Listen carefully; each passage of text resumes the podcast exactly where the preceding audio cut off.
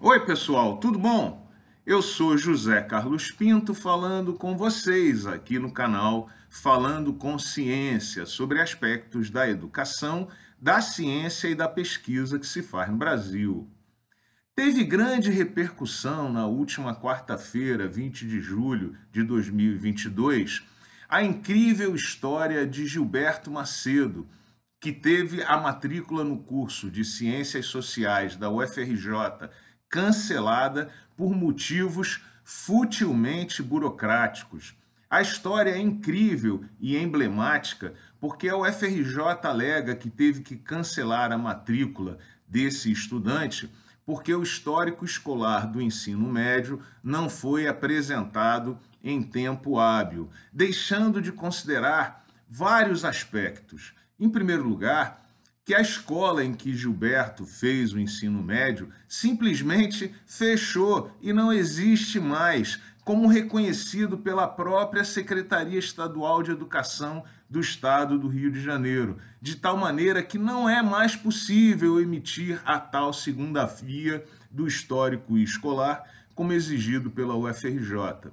Em segundo lugar, a instituição esquece que o candidato fez o Enem teve boas notas, foi selecionado pela UFRJ, que assim certamente o considerou apto para ingressar no ensino superior, que é exatamente a finalidade do Enem.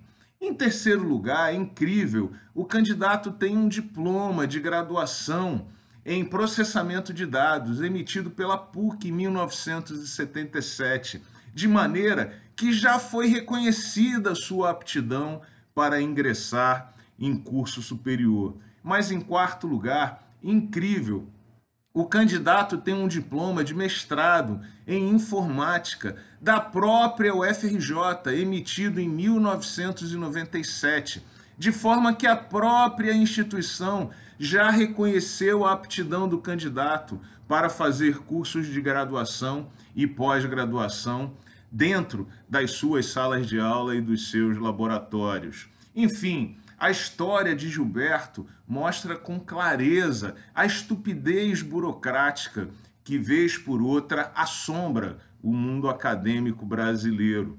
É óbvio que Gilberto está apto para ingressar no curso superior. Não importa o que diga o histórico escolar que ele traz e não consegue obter a segunda via do ensino médio.